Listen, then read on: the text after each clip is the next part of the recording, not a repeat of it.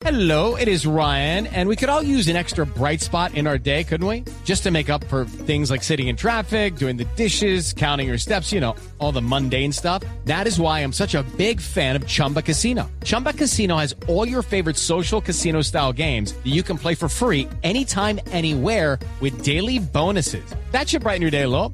Actually, a lot. So sign up now at chumbacasino.com. That's chumbacasino.com. No purchase necessary. BGW. Void were prohibited by law. See terms and conditions. 18 plus. Pues vamos a hablar de una, de, un- de una película en tono de comedia, justamente de, de dos personajes a los que no los reconocen, porque es que el día de Halloween se disfrazan de policías. Deciden que es el disfraz que van a usar en la fiesta de Halloween. Me gusta. Y cuando salen a la calle, Sí. las chicas empiezan a mirarlos mejor, empiezan ellos ¿Ah, a sentir sí? más respeto en la calle y deciden jugarse ellos una pilatura y es seguir con el uniforme y seguir posando de policías. Por y el día, haciendo infracciones por el día o de por vida. de seguido en sus vidas. Ah, ¿sí? Y entonces deciden hacer multas en la calle y, y sienten que los están respetando bueno. en la calle, pero por supuesto, dos, dos personajes que son además retontos, haciendo de pasar por policía, los va a meter en un montón de enredos porque se tendrán que enfrentar a los problemas reales, Sí. entre ellos la mafia local. Pues el título de la película es Agentes del Desorden, hace parte de ese género de comedias físicas en los que los golpes, los malentendidos, los personajes eh, hilarantes, tontos, que se golpean, que se caen, eh, que les gusta mucho a los, a los estados. Perdón, a los estadounidenses, pues eh, aquí también tiene eh, sus fanáticos en Colombia y llega esta semana a la cartelera. El director, el Luke, Green- Luke Greenfield, protagonizada por Jake Johnson y por Damon Wayans, que son varios hermanos los Wayans que han hecho varias comedias, que son todos eh, ellos negros, hicieron esta comedia en los que ellos se, se pintaban y se disfrazaban de rubias, ¿se acuerdan? Sí, sí, sí. que era sí, muy, sí, muy divertida. sí. Y llega esta semana a la cartelera Típico humor Agentes gringo. del Desorden, pero está divertida, tiene sus muy buenos momentos. Qué bien. Cambiamos de género para hablar de un actor que yo sí sé que le gusta mucho a María Clara, ¿Cuál? Pierce Brosnan. Uy. ¿sí? Mm, ¿Cómo hacen? Y están de moda últimamente también las películas de personajes que son o exagentes de la CIA Sí. o exagentes descubiertos, ya maduros, ellos veteranos, que por alguna razón terminan cumpliendo una última misión en su vida y que gracias a sus habilidades, su sabiduría y su destreza, pues terminan siendo los héroes de la película. Hemos visto a Liam Neeson en Búsqueda Implacable, vimos a George Clooney en El Americano y ahora vemos a Pierce Brosnan en una película que se llama Conspiración de Noviembre. Él ¿Y una- cómo sale? ¿Igual de churro?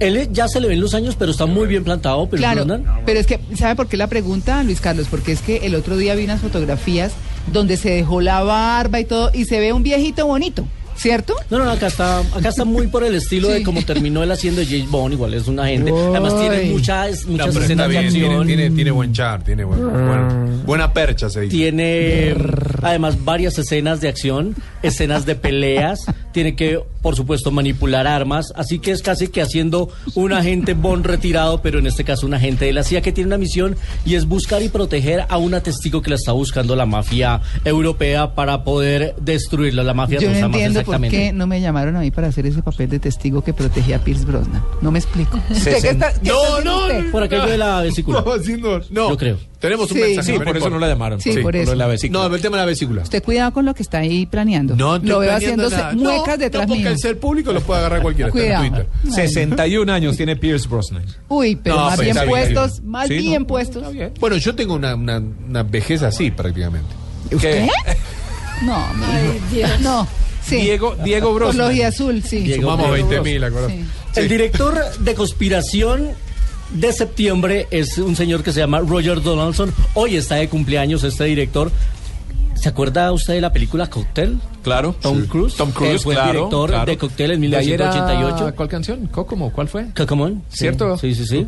Sí. Eh, hizo la película Sin Salida con Kevin Costner en 1987. Hizo una película buenísima que se llamó 13 días, la de Kevin Costner, que hablaba de la crisis de misiles con Cuba. Hizo una película que se llamó El Pacto con Nicolas Cage. Hizo El Gran Golpe, que fue una adaptación de la famosa película del Gran Robo. Y ahora nos trae esta película con acción y en la que también actúa Olga Kurilenko, que fue y miren cómo son las coincidencias de la vida, fue ex chica Bond. Así que vamos a tener acá un ex agente Bond con una ex chica Bond. No me Olga crea tan- Kurilenko. Qué jabón. Tan- Pues llega esta semana a la cartelera La Conspiración de Noviembre, entretenida. Con giros en la historia, con mucha acción, además con locaciones en buena parte del mundo, muchas ciudades, muchos escenarios. Está muy entretenida esta película que llega esta semana a la cartelera. Antes de irnos con 35 milímetros, Cuñita, ¿Ah, sí? autocuña. A ver. Eh, recuerden que además de este espacio de 321 Acción en radio, tenemos un espacio en televisión que se llama Red Cinema. Ah, sí, ¿Qué señor. que pasa nació por- primero en internet Eso. eh, hace dos años. Después se amplió a los espacios de mediodía, en los noticieros de fin de semana. Tenemos una sección ahí. Pero la mejor noticia que tenemos ahora para compartirle a nuestros cinefanáticos es que a través de Caracol Internacional, todos los jueves a las diez y media vamos a tener, o ya arrancamos, programa de Red Cinema. Media hora ¿Sí? para compartir lo mejor del séptimo arte. Ya tiene colección de corbatines. Felicitaciones. Ah, sí, las- los- la publicó, la publicó en Facebook. ¿Ah, sí? Sí. O sea, ahí va creciendo. Y ahí va iba el creciendo. ¿Cuántos. ¿Cuántos corbatines tienen? En este momento 20. Y va creciendo. Sí. Pero, pero Luis Carlos se ve todo formado. Sí, me gusta, ¿sí? me gusta el estilo. de- Chévere, es un Y estilo. estaremos encorbatinados presentando justamente Red Cinema. Recuerden a los que tienen la señal de Caracol Internacional, después de última edición, jueves diez y media, media hora, para que lo que escuchan acá lo vean allá. Y aparte, 14 países lo ven. Ah, llega a 14 24. países de Caracol Ah, 24, Internacional. perdón. Incluyendo, 24 países. incluyendo algunos servicios de cable aquí en Colombia. Claro, lo tiene claro, lo tiene. UNE, lo tiene Mándele saludo a mi mamá, Luis Carlos. Le mandaremos muchos saludos. Ah, ¿Cómo se llama? A Lucy. Doña Lucy, Ah, la cinefanática Lucy. Sí. Perfecto. Vámonos a 35 milímetros que esta semana está muy espacial. 35 milímetros en Blue Jeans.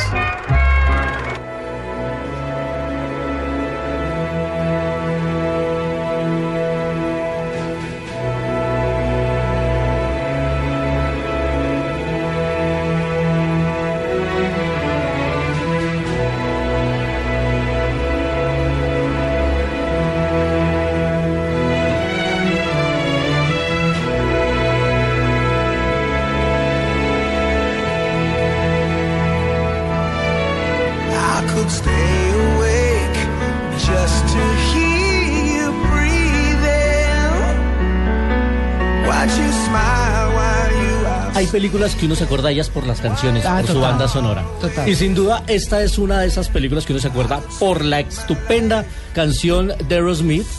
Que, entre, que entre otras cosas, Luis Carlos, qué pena interrumpir, muestra que los rockeros también tienen su corazoncito. Ah, pero ¿Cierto? además Porque las baladas de los rockeros son espectaculares. son buenísimas. y esta es maravillosa.